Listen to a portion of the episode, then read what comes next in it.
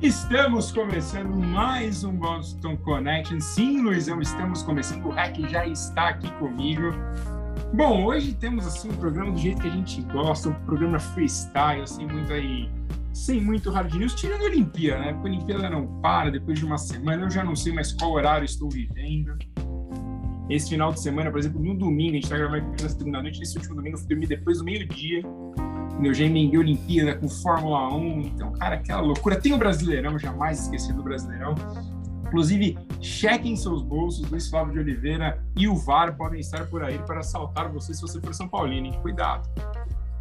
Então, estamos aqui começando. Luiz Anversa, boa noite para você. Seu destaque inicial, por favor. Boa noite, voltando. Você que é um dos, um dos maiores ladrões do Campeonato Brasileiro Entendeu? o seu time aí tá na ponta só por causa do VAR.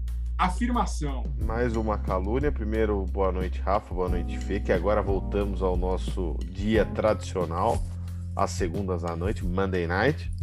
E Luiz Flávio fez, acho que a melhor atuação dele nos últimos anos, porque é um juiz historicamente contra o Palmeiras. Pode ver em todo o retrospecto de atuações dele e do irmão dele. Hoje, comentaristas sempre foram contra o Verdão. É, o meu destaque freestyle dessa edição, que vai ser freestyle mesmo, né? Aqui vai, vai ser uma jazz session quase, né? Improviso, solos de sax, aquela coisa toda. É, vai ser para as negociações na NBA. O meu Chicago Bulls se reforçando com Lonzo Ball, quem diria? Quatro anos. Caruso. Caruso saindo do Lakers e Lonzo Caio Ball. Show. Exatamente. Assim, primeiro momento, o Lonzo Ball é, veio muita expectativa para Lakers, né? Naquela segunda escolha de draft em 2017. Veio com uma, um peso em cima dele, acho que peso excessivo. É, não vingou muito. Depois foi para o Pelicans. É, teve algumas boas atuações, mas sofreu é, com lesões. Então eu acho que é uma ótima oportunidade dele é, no Chicago Bulls. Que espero que o Zé Clavini não saia, porque eu já vi um zoom, zoom, zoom aí que o Zé Clavini pode sair. O Chicago Bulls não vai ser absolutamente nada, apenas com o Lonzo Ball. Tudo bem, tem o Kusevich, que é muito bom, mas é... não, o Zé Clavini precisa ficar porque é o homem do time, tá jogando muito bem, tá na sua fase, tá, tá na sua ótima fase. Acho que se o Chicago Bulls conseguir é, manter esses três jogadores agora com o Caruso, acho que pode ser um. Vai disputar a vaga para os playoffs, sim, da Conferência Leste. Bom, e aí, como vocês podem perceber, esse programa é tão freestyle, tão freestyle, que a gente vai sair de NBA para provavelmente algum assunto sério com Rafael Santos, o nosso advogado funcional aqui, entendeu? Se, se você tiver algum problema contrate Rafael Santos, pelo menos, para escrever o seu processo. Isso ele sabe fazer, o resto ele não vai saber fazer. Então, mas tá. por, é, nisso ele vai te ajudar. Boa noite, tudo bem com vocês?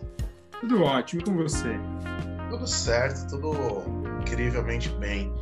Eu quero aproveitar essa sessão de programa freestyle para responder de uma vez por todas todos os ataques que eu tenho recebido no decorrer desse podcast do Luiz, sobretudo do Luiz Anversa, mas de você também, Hum. É, é. Eu andei escutando as versões anteriores outro dia e eu, e eu fiquei espantado com o quanto de menções negativas o, o, Luiz, sobretudo, faz sobre mim. Eu, eu gostaria de. Eu, eu, escrevi uma. Eu tenho uma resposta para dar para ele que é definitiva. É, quanto às referências direcionadas a mim, tratei com indiferença possível eu escolhi ser um agente do processo civilizatório e empurrar a história na direção certa. Se eu parar para bater boca, eu me igualo a tudo que quero transformar. Eu vivo para o bem e para fazer um país melhor e maior. Ódio, mentira, agressividade, grosseria, ameaças e insultos são derrotas do espírito.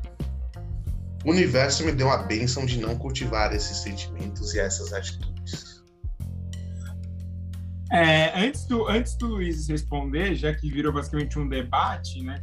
Só faltou acho que você começar esse seu discurso, Rafa, com verba volante, scripta manente, ou seja, para quem não sabe, é, palavras faladas voam para longe, palavras escritas permanecem. Você vai lembrar com certeza de Michel Temer e Hernanes usando esse, esse provérbio em latim.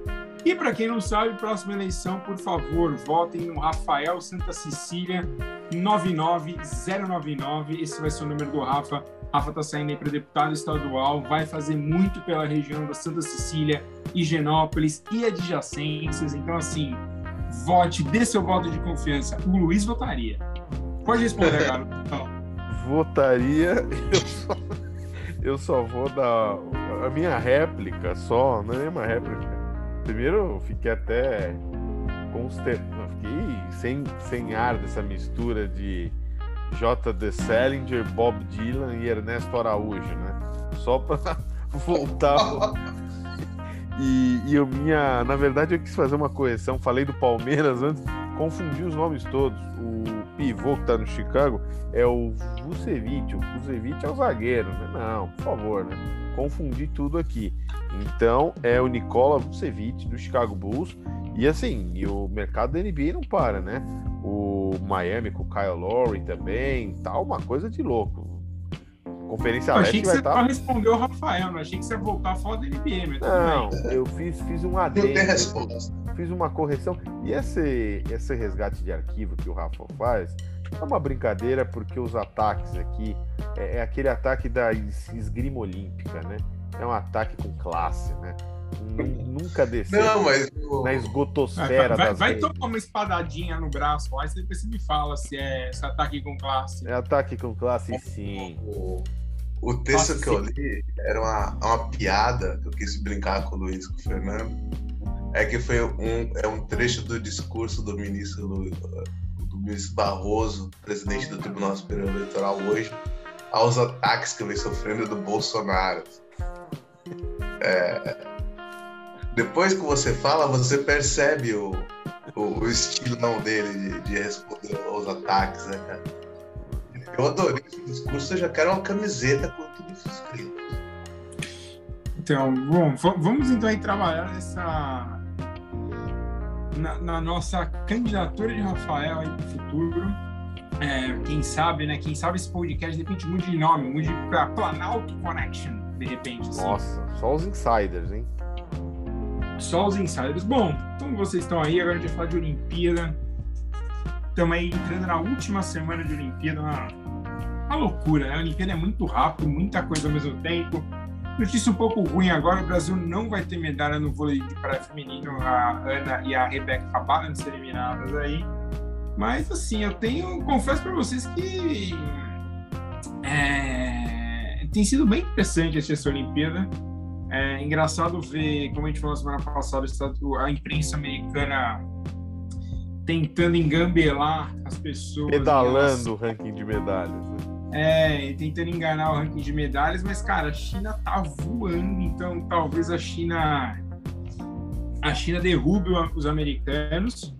E é interessante ver essa mistura, assim, acho que o, é, é difícil usar esse termo, mas a, entre muitíssimas aspas, vantagem da pandemia neste aspecto, que ela foi ruim para os atletas não treinarem no seu mais alto nível, é que talvez ela tenha trazido um pouco de paridade em muitos esportes, talvez não existiria uma paridade. Então, você tem uma igualdade em vários esportes. Você vai ver muitas. Você tem mais zebras, você tem mais gente, às vezes, o favorito não chegando no ouro então, assim, ó, tem casos que você tem três, quatro favoritos, mas tem muitos casos aí que eu acho que tá bem igual e tá bem legal isso. Mas, então, assim, eu tenho assistido quase tudo. Essa madrugada aí, então, temos uma madrugada louca, porque a gente tem boxe, tem futebol, tem, cara, muita coisa, mas. Luizão, acho que tem um mito que a gente precisa desmistificar, desmistificar neste programa. Que é. Por que o brasileiro acha que a gente tem que ganhar tudo, Luizão? Que, que o brasileiro se empolga tanto achando que a gente é tão bom, sendo que a gente não é tão bom, a gente não põe dinheiro no esporte? Não põe, é, mas aí a sua a resposta dessa sua dessa, desse seu questionamento pode ser dividido em duas partes, a meu ver. Primeiro, essa cultura do temos que vencer tudo vem do futebol, né? Porque sempre fomos o, o país do futebol, maior número de títulos de Copa, é, a berço do maior jogador de todos os tempos e somos conhecidos assim. E não tem nenhum erro de ser conhecido assim. Cada país tem o seu aspecto, é, seu aspecto cultural, seus principais traços, etc. E no futebol a gente sabe que o que importa aqui para o brasileiro é ganhar tudo. Não importa ficar em segundo lugar. Eu acho que os únicos, únicos momentos que um, alguém fica contente com o segundo lugar são os times mais fracos, que jamais é, imaginariam chegar numa final de estadual, Copa do Brasil, ou chegar, imagina, num G6 do, do Campeonato Brasileiro. Enfim, são tarefas impossíveis. E aí, esse pessoal, tudo bem, se contenta em não ficar com o título, mas de resto, nossos torcedores são muito exigentes. Imagina uma torcida do Flamengo ficar 40 anos na, na fila, uma torcida do Corinthians ficar 40 anos na fila. Não existe isso. Sendo que nos Estados, onde, nos Estados Unidos, onde você está, vários, eh, vários times estão há décadas sem títulos e o pessoal vai lá, compra, compra ingresso, os estádios cheios tal. Não é regra, alguns times não tem muito público mesmo. É, mas sobre a Olimpíada, eu acho que o, o, pelo tanto de gente que tem aqui no Brasil, mais de 200 milhões de habitantes, é uma vergonha sim a gente estar tá nesse ranking de olímpico, né? Digo, pelas conquistas. E não é dessa Olimpíada. Vem de muito, muito Então, mas aí eu vou, eu vou passar essa questão para o Rafa. É. A gente tem muita gente, beleza. Bangladesh também tem. E nenhum Bangladesh não tem um histórico esportivo que a gente tem em outras modalidades. Esse é o meu ponto. Não, mas tudo bem, mas a gente investe para a gente chegar lá. Eu vou usar de exemplo o mais clássico dos exemplos de investimento. Por que, que o futebol feminino sempre tem que ganhar uma medalha na Olimpíada, sendo que a gente não investir em futebol feminino? Então, mas eu não sei quem questiona que tem que ganhar. Eu nunca falei que tem que ganhar. Não, eu, eu não tô falando, que... não, não, tô falando nós três. Eu estou não. falando que a gente está desmistificando é, lendas populares. Mas as lendas populares, eu acho, só antes de o Rafa falar, porque esse é um assunto muito bom. É, eu acho que a questão não é ganhar. Eu acho que esse pessoal que cobra o ouro não, não absolutamente não acompanha nada de esporte. Não vê que países, como você falou, Estados Unidos, China, Rússia, é, além de serem países que historicamente vão muito bem em várias, em várias áreas, é, investem, investem a, a, a, é, da, da, daquele modo também. A China, a gente sabe que é um regime que o pessoal obriga, na Rússia a gente também sabe que vem desde a Guerra Até Fria. Até aí, os anos, os anos 80, nada me garante que Estados Unidos, Rússia e outros países viviam sob doping. Assim, a gente discute muito a Rússia por, pelo que vem acontecendo, das, das entre aspas, punições que a Rússia está tomando, mas nada garante que os Estados Unidos não tenha muitos dopados, né? Concordo plenamente. Aliás, é uma. Aliás, é um tema que deveria ter muitos estudos, algumas investigações. Mas o meu ponto é, você citou, você citou Bangladesh, tudo bem, mas Bangladesh, até onde eu sei, é, não tem uma história em, várias, é, várias é, esportes como nós temos. Somos bons no futebol, basquete, vôlei, é, atletismo, sabe? Agora no, no surf, no, no, tênis, alguma, alguma coisa tal. Então, assim, é, eu acho que o pessoal critica mais é, pela falta das conquistas. E a conquista aí não só vem do ouro. Pô, você vê numa uma competição olímpica, se você chegar no bronze, com os melhores do mundo disputando ali, é uma puta vitória, né? Então, a meu ver, acho que quem fica por essa, essa cobrança do ouro, é a pessoa que não acompanha nada, não vê a dificuldade que é. E aí sim, é, a gente não tem um investimento, a gente tem um investimento que nessa Olimpíada ficou muito claro e até questionável você premiar muito quem ganhou ouro, né? Então você meio que incentiva lá a pessoa a qualquer custo. Isso não tinha em, outras, em outros tempos. Hoje o que tem é esse incentivo pelo ouro tal. É, antigamente não tinha isso, era mais o, o investimento pelo rendimento olímpico, né? Como eles falam. Mas é, a meu ver, é, é eu questiono mesmo que o nosso país deveria sim estar melhor qualificado no ranking geral, não por ouros, porque é muito difícil agora, pô, conquistar um, um segundo lugar, chegar num pódio olímpico, pô, é para celebrar demais e não só o ouro. É que aqui a gente tem, infelizmente, a gente tem a cultura do futebol. E aí vai ficar nisso eternamente só o que importa é o primeiro, só que... e aí a discussão fica muito rasa. Bom, Rafael, sua, sua opinião, por favor, sobre isso. São duas coisas. É, eu concordo com o Luiz quando a gente fala que tem a cultura do futebol. É, eu acho que isso explica bastante o ponto do Fernando, que é de que as pessoas, no geral, realmente cobram sempre o ouro, cobram sempre ganhar. É, e também explica um outro ponto da, dessa debate que vocês levantaram, que é, é, ah, ninguém acompanha nada. Realmente ninguém acompanha nada de outros esportes no Brasil. É, o, e essa cultura da vitória, ela permeia todo e qualquer é, outra modalidade que não futebol. É, o, o, brasileiro começou a gostar de, de, de, Fórmula 1, por exemplo, devido ao sucesso dos nossos pilotos. Nem estou falando só do, do, do Senna e dos seus e do seu secto de fiéis, mas estou falando do, do Piquet, do Fittipaldi. É, e, o Guga, por exemplo, lembra quando o Guga começou a ir muito bem, quando ele o Garro? É, na Zona Norte, a pessoa começou a jogar tênis na rua. Abriu uma faixa no meio de uma rua sem sair e jogava tênis. É, eu falei no último podcast que o aumento do número de pessoas que comprou skate, que é um esporte marginalizado brasileiro, aumentou 30%.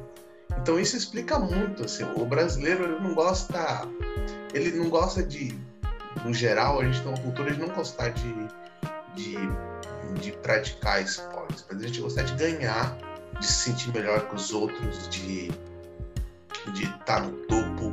Você pega a medalha de ouro da Rebeca, por exemplo, é uma modalidade que tem é, investimentos limitadíssimos, é, que estão longe de seu ideal, e as pessoas falam, ah, medalha de ouro do Brasil. Não, medalha de ouro da Rebeca, cara. Ela conquistou sozinha. Pouca gente ajudou. Lá no Brasil. O Brasil não tem uma política que, que justifique esse tipo de, de comentário, sabe? Ah, uma medalha de ouro do Brasil. O que, que o brasileiro faz pelo esportista? Faz nada. Mesmo no futebol, a maioria dos jogadores de futebol brasileiro sobrevive com salário de miséria então, não a gente não tem uma política pública e a gente gosta muito de, de como torcedor, de sentar no pódio de, dos vencedores, quando os, o caminho até o, até o posto mais alto do pódio é sempre solitário e doloroso. Seja para um, pra um, pra um cara que ganha a Copa do Mundo, seja para alguém que ganha medalha de ouro na, na ginástica. No futebol isso mudou um pouco dos últimos anos, porque os olheiros estão cada vez mais, mais afiados para identificar talento precoce, né? Então não dá para falar, por exemplo, ah, que algum um craque como o Neymar passou dificuldades para chegar onde ele chegou. Não, ele vive uma vida boa desde que tem 8, 7 anos. Basicamente virou o sustento da família nessa época. Mas desde os 10 anos o Neymar ganhava 10 mil reais do Santos. É, então. Então, hum, mas as outras modalidades não, longe disso, cara. Bem longe. É, só aproveitando então aqui para a gente mudar para o próximo item, o Globo Esporte fez uma matéria falando qual era o DNA dos atletas brasileiros.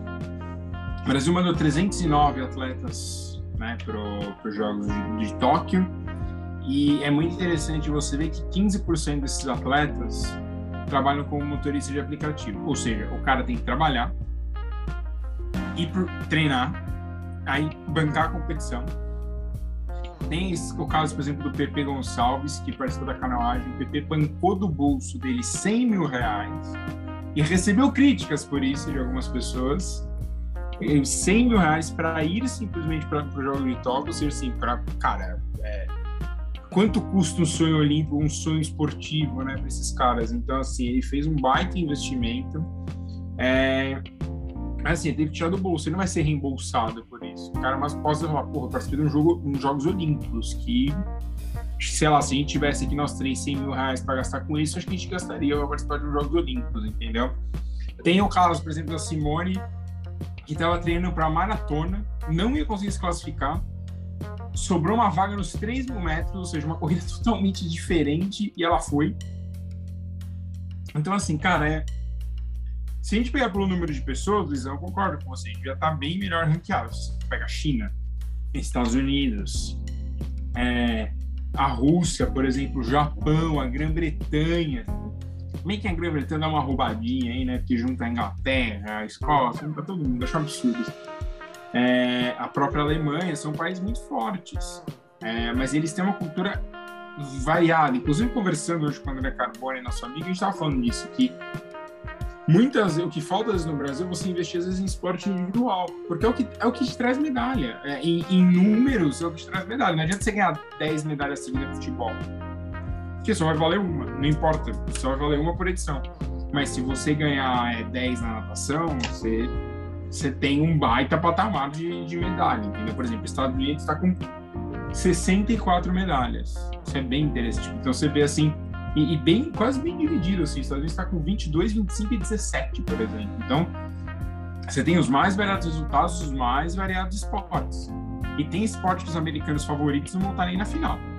Caso do futebol feminino, por exemplo. Bom, agora vamos então mudar um pouco. Rafa, o que você. Será que se tivesse Olimpíada de Crossfit a gente ia bem? Cara, capaz de não, porque o CrossFit aqui é muito forte, por exemplo, nos Estados Unidos. A gente ia ter bons atletas, a gente tem bons atletas no CrossFit, mas se eu não me engano, no último sábado aconteceu o Campeonato Mundial de CrossFit. E eu acho que o Brasil não chegou a fazer nem pódio. Louco.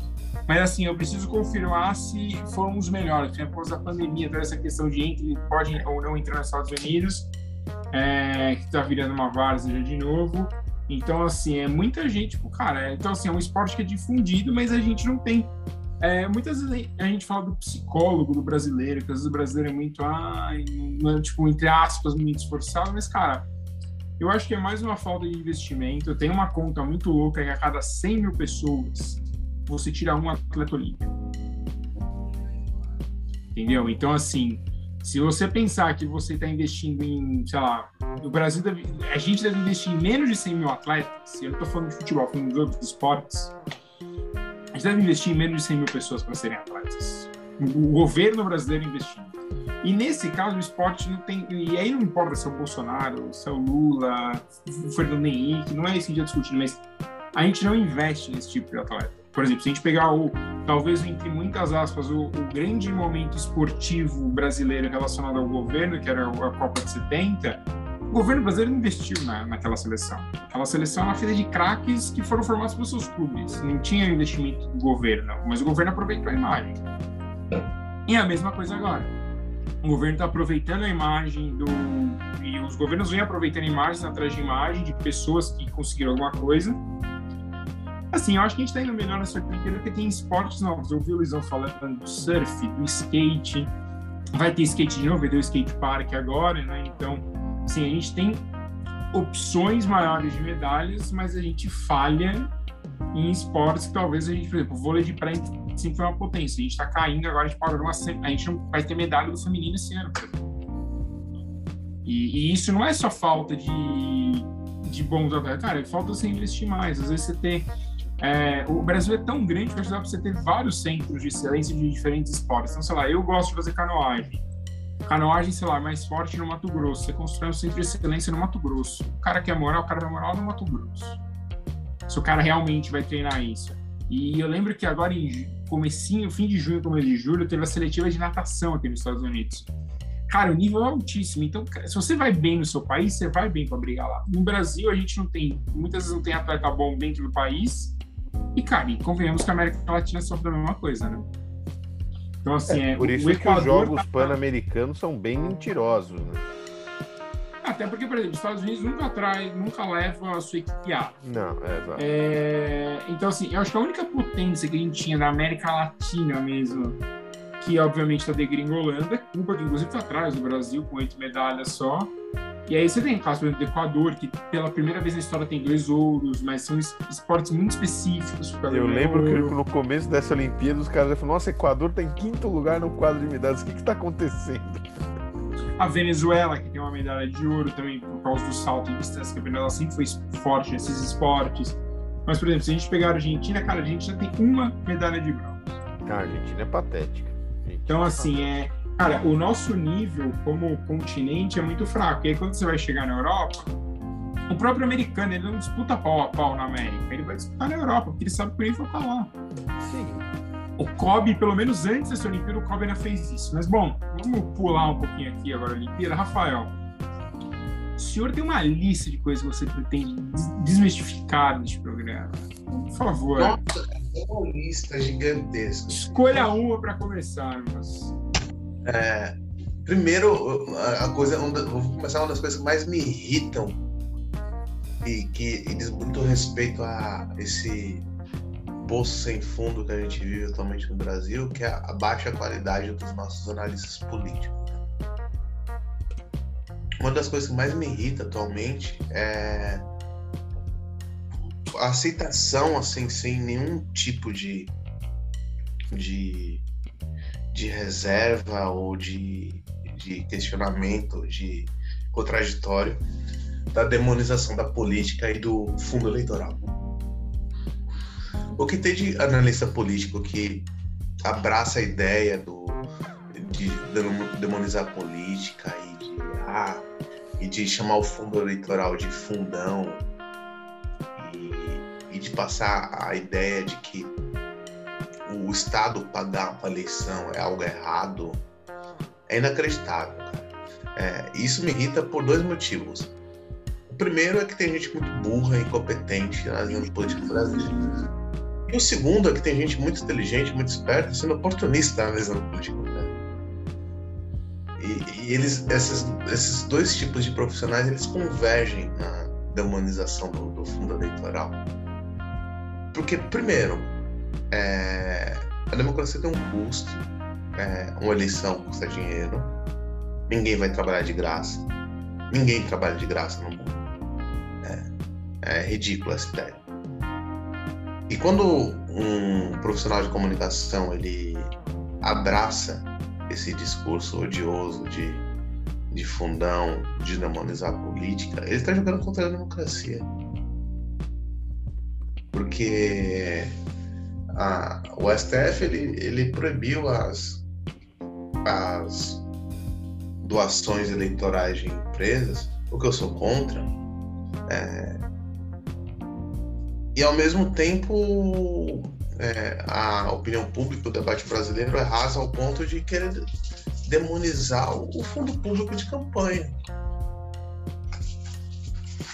Por que, que eu sou contra, por exemplo, proibir empresas de de investir em eleição. A empresa que quiser investir em eleição, ela vai investir.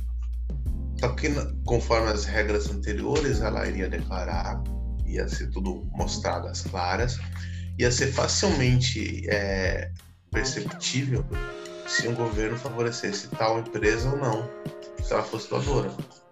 Quem, quem quer cometer crime, quem quer praticar algum ato ilícito, não vai declarar uma, uma doação de campanha. Muito pelo contrário. É, vai, vai, vai declarar via caixa 2.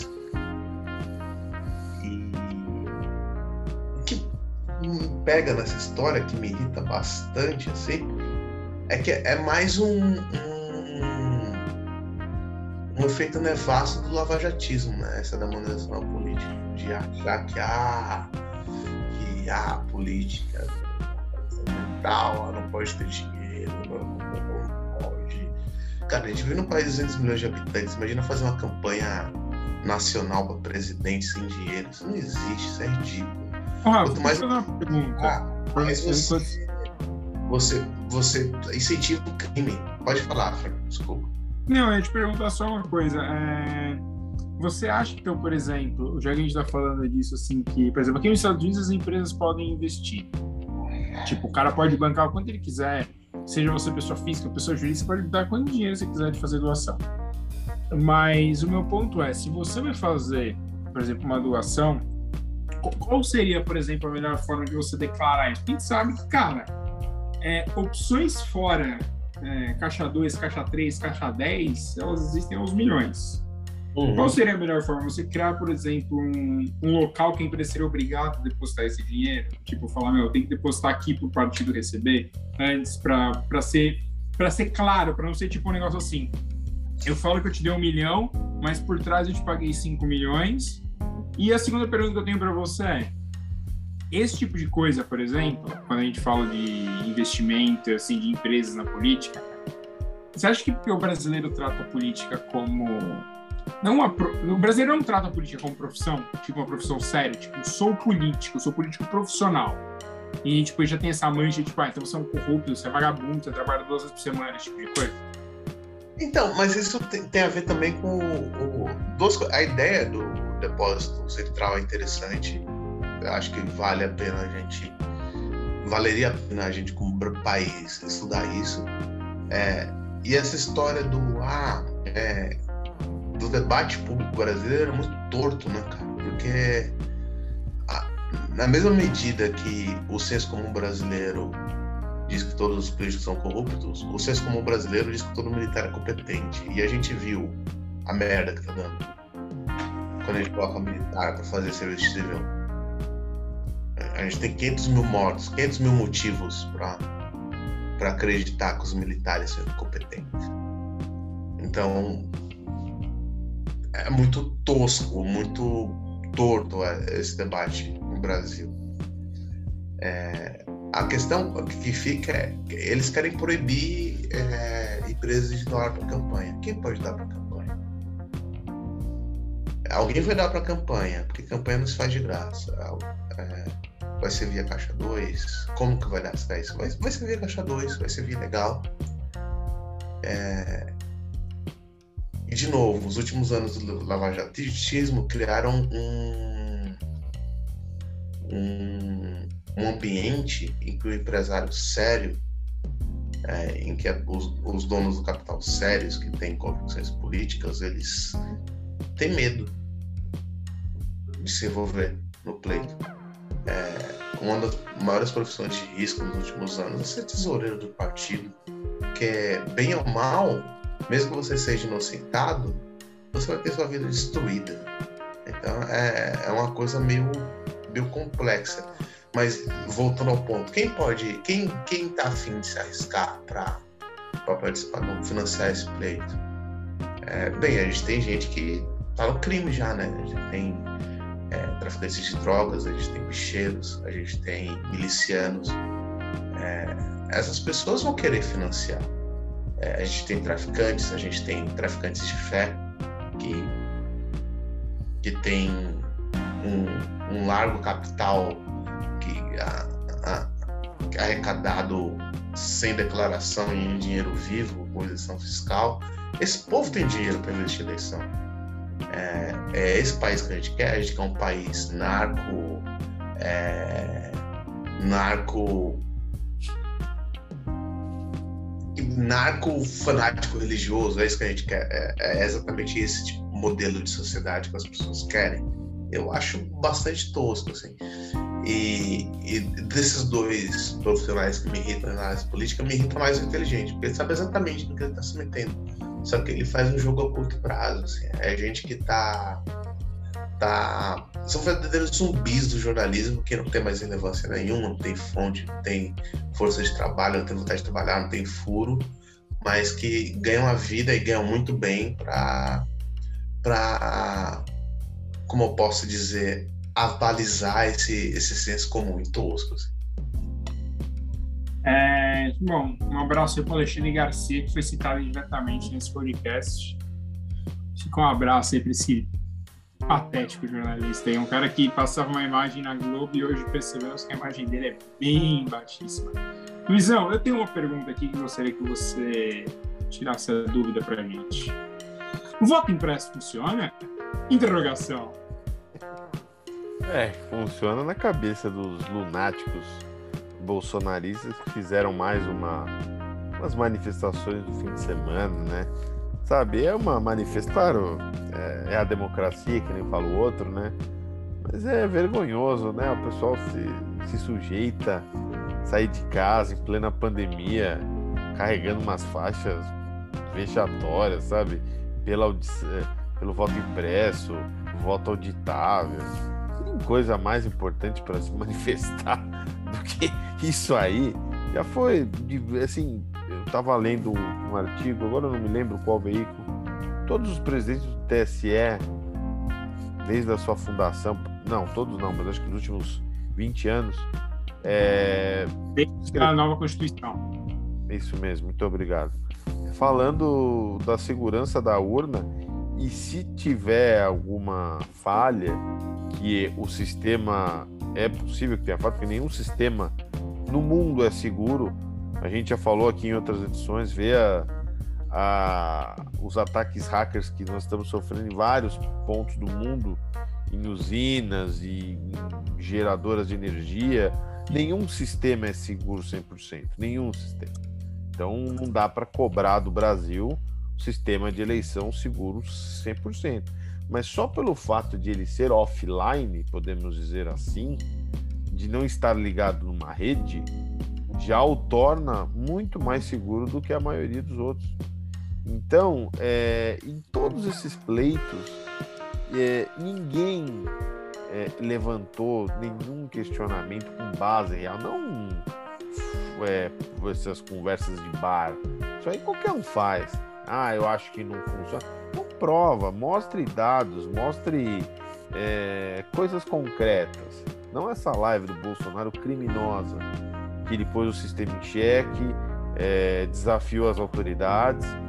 Então, assim, é, e outra, ele já sabe que vai tomar, talvez, talvez a maior derrota histórica de um presidente da história aqui do Brasil é, no cargo, porque vai ser uma vergonha para ele, não para nós brasileiros, que não tirar esse cara. Mas é uma vergonha para um cara no governo, com a máquina do lado dele, se bobear, não chegar nem no segundo turno tomar uma lavada. Então ele já está. É, lembrando que assim, até hoje, né, desde a nossa querida redemocratização, nenhum, nenhum presidente perdeu, né?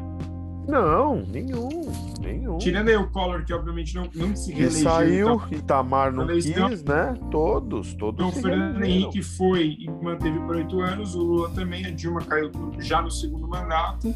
Sim. Então, assim, ele tem chance de ser o primeiro dessa democratização a perder no voto popular. Sim, e, e aí fica com esse joguinho criminoso, ridículo, de falar, ah, não, não vou participar, e outra, se não tiver voto impresso, não vai ter eleição. Que palhaçada é essa? Que crime é esse? Como não vai ter eleição com voto impresso? Sabe, é, a, o, o judiciário voltou do recesso agora, né? O ministro Luiz Fux fez um, fez um discurso aí de tentar colocar uns panos quentes e tal, mas eu acho que é, é, é, óbvio que o confronto entre os, entre os poderes não é bom para o nosso sistema atual, porque estamos, estamos numa crise eterna, né? podemos dizer assim. Mas é, é preciso dar um recado forte para o nosso pro Jair, né? Porque toda semana ele solta uma dessas, depois daquele recuo, o Centrão disse que ia tentar colocar uns freios nele, mas já vimos que não vai acontecer nada.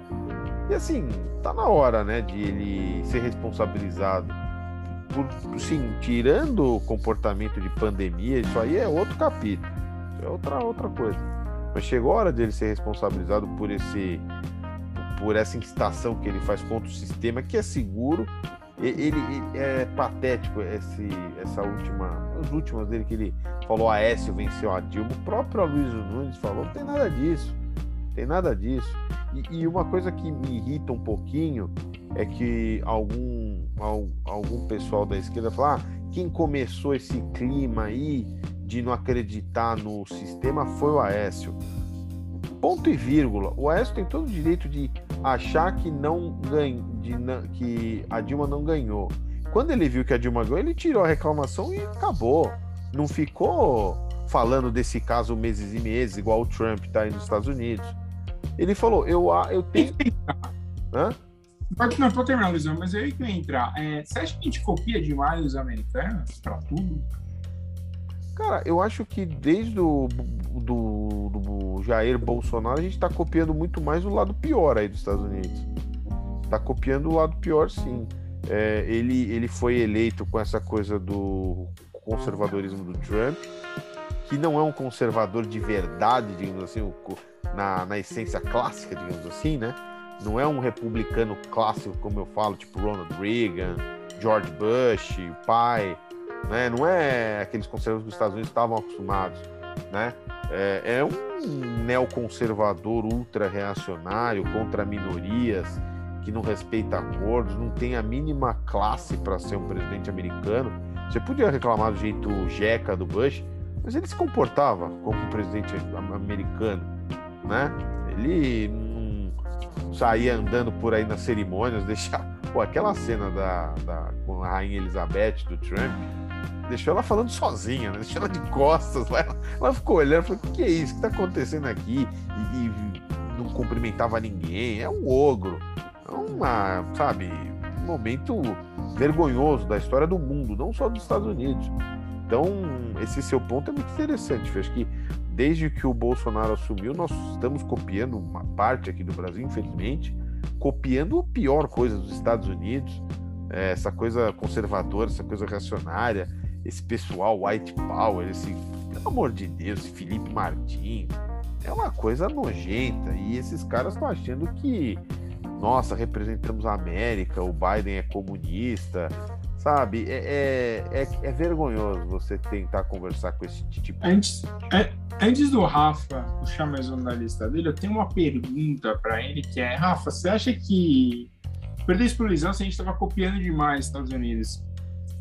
Você acha que a gente é muito. É, como é que é o termo? Eu queria usar o termo, mas não posso usar esse termo aí no podcast. Mas aí seria muito cadelinha americana, vamos assim usar um termo da juventude. Você acha que a gente abusa de. Por que você não usa o termo que você usa no nosso grupo, né? É, então. Cara, mas. poderia é, usar. Tem, tem duas leituras. É, eu vou falar aqui eu costumo me adequar mais evidente que a gente vai ser influenciado dos Estados Unidos, porque os Estados Unidos é a maior potência do mundo, está no nosso continente, e isso não mudou nos governos de esquerda, direita, enfim, ele sempre tem um, sempre teve influência dos Estados Unidos. Alguns, alguns momentos da nossa história a gente teve uma influência vergonhosa dos Estados Unidos.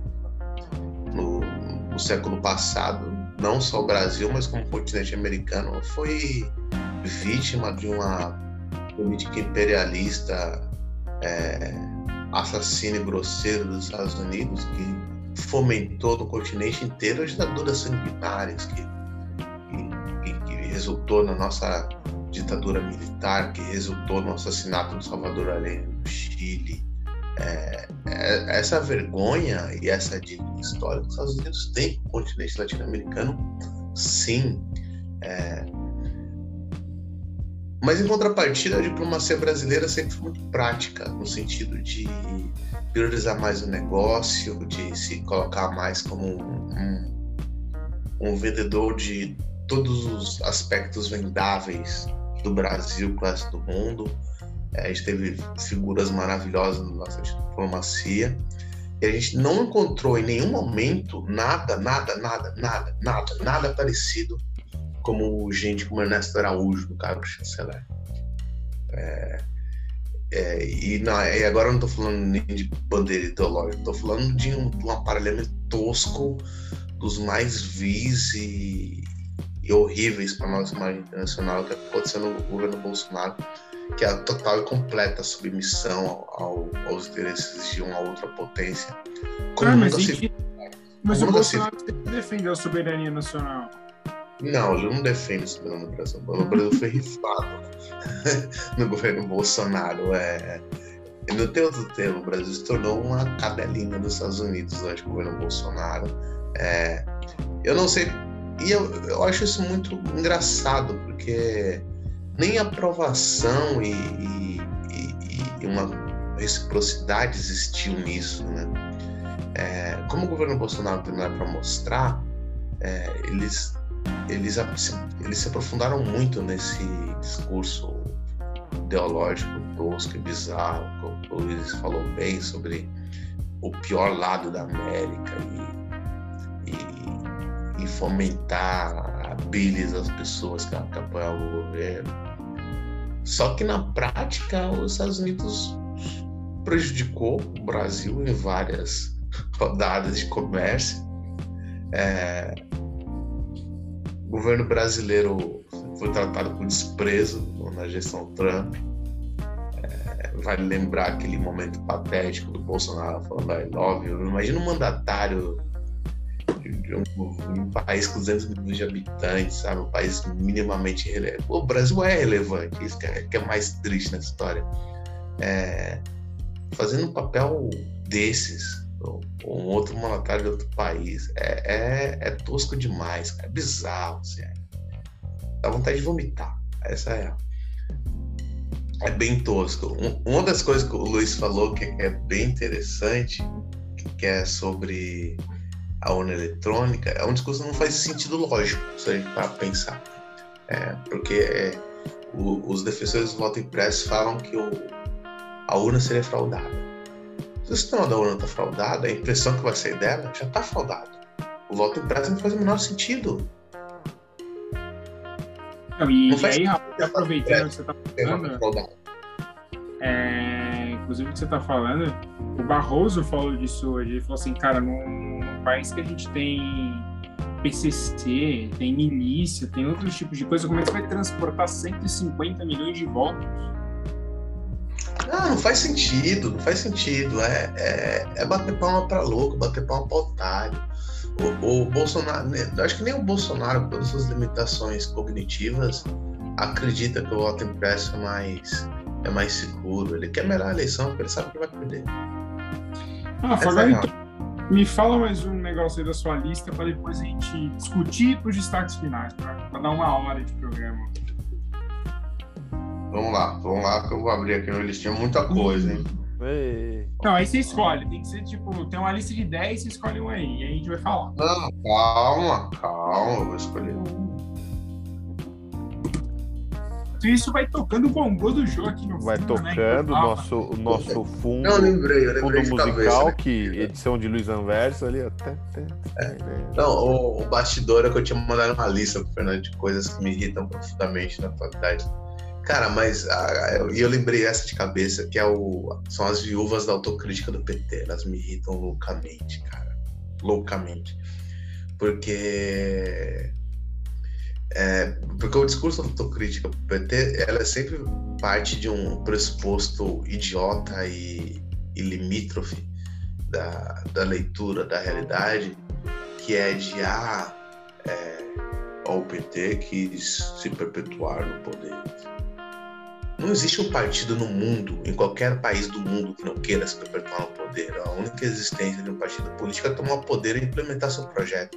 É ridículo achar que, que um partido não vai tentar fazer de tudo que é possível e, e, e que a sociedade tem que, que limitar e, e fiscalizar é que, esses, que ele não transgrida limites legais. É, é basicamente isso, mas qualquer partido vai querer entrar no poder. Assim. Ninguém é um partido, não é ciranda, não é, não é um, um joguinho que todo mundo ganha uma medalhinha de honra ao mérito e, e, e, todo mundo fica, sabe, de mãozinha dada, numa ciranda, é, sabe, ao redor da professora. A política não é isso, a política é a disputa pelo poder. E quem ganha implementa seu projeto. E todo mundo quer implementar seu projeto.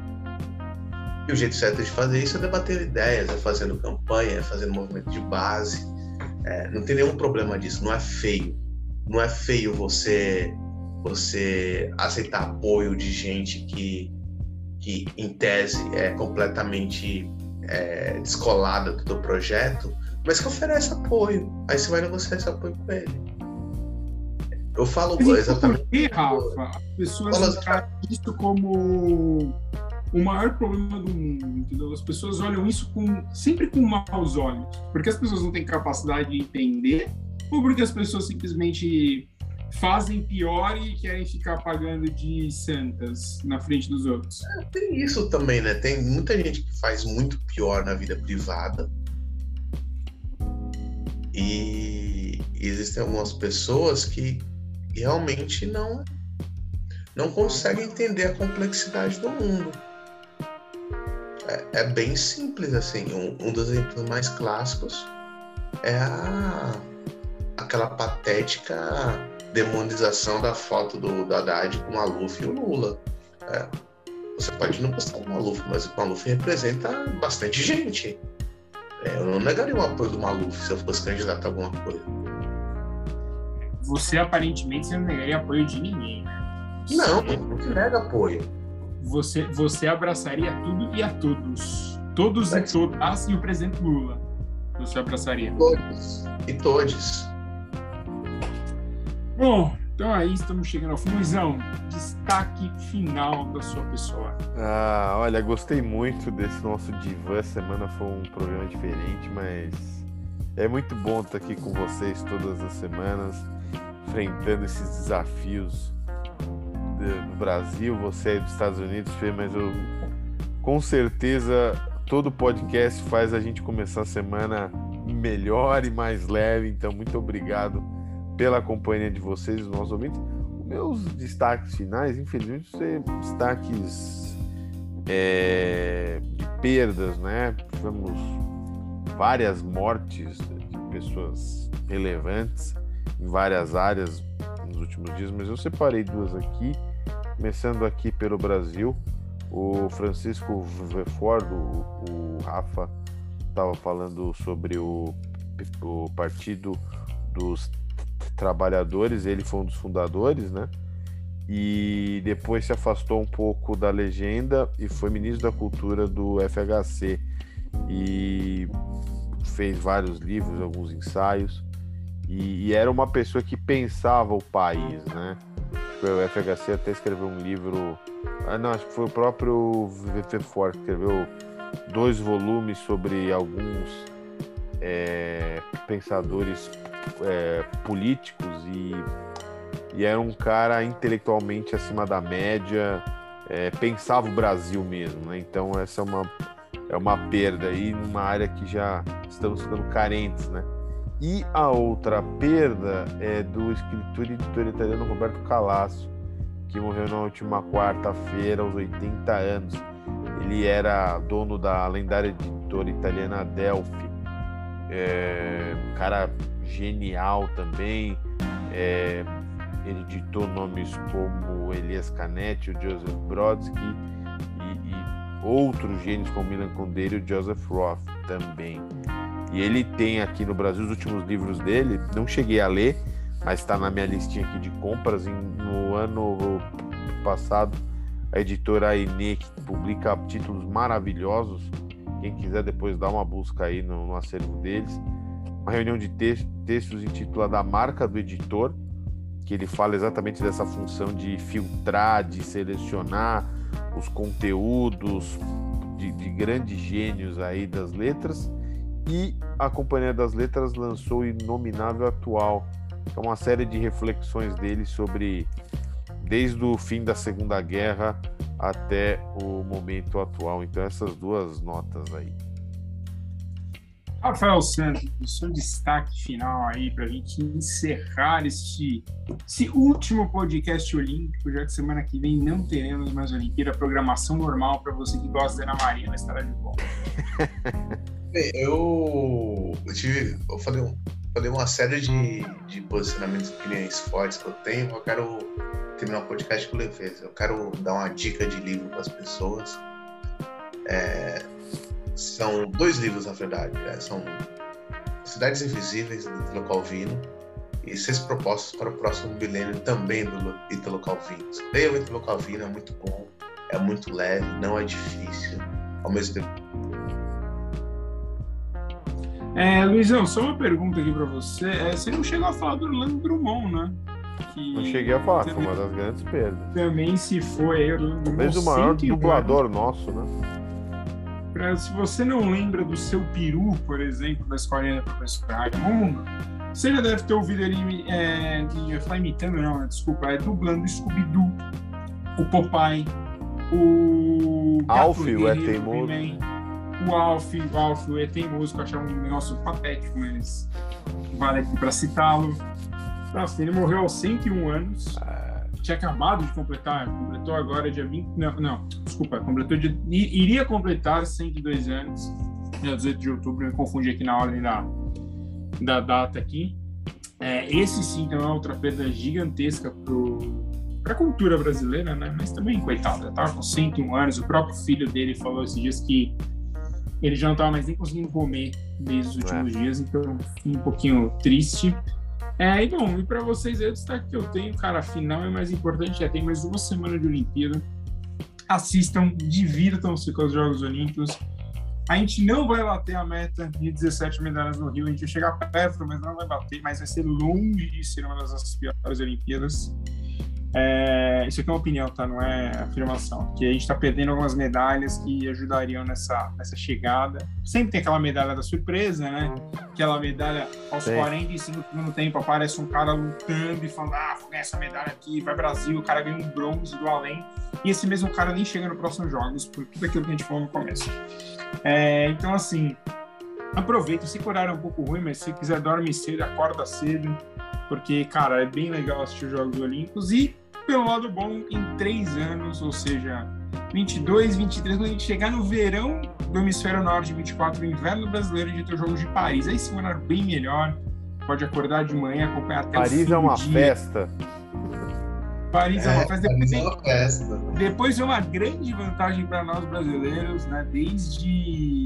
Ih, rapaz, tirando o Rio aí, desde Atlanta 96, nós tínhamos uma Olimpíada que estaremos na frente do tempo, ou seja, a Olimpíada de 28 em Los Angeles, nós estaremos na frente do tempo. E aí em, em 32 eu acho que a gente vai ter que ir para Brisbane, na Austrália, porque não Nossa. dá mais para Vai ser se pior agora que aos Tóquio. 32 eu não aguento mais é, ficar assistindo a Olimpíada na madrugada, imagina quando a gente chegar lá em 30. Eu tenho 30 anos, mas quando a gente chegar em 32, vai ser pior ainda, porque, por exemplo, do Brasil são 13 horas de diferença. Então, assim, meu amigo, é muito tempo na frente. É, daqui dos Estados Unidos são 14 horas de onde eu tô, então, assim, aproveitem esse dia dos Jogos Olímpicos. Os Jogos Olímpicos são legais, tudo vira conversa de boteco. Todo mundo sabe sobre salto, ginástica. Tem um grupo de amigos que os caras falaram, não, porque essa nota da ginástica valia 14,300, não 14,200. Que embasamento você fala isso? O embasamento da torcida, que é o que importa nos Jogos Olímpicos. Então, aproveitem e, se vocês puderem, acompanhem os outros esportes além do futebol ao longo do ano. Tem aí o verão espetacular da Globo, vários desses esportes estão passando no YouTube. Por exemplo, a Liga de Vôlei, a Superliga, vai passar no YouTube.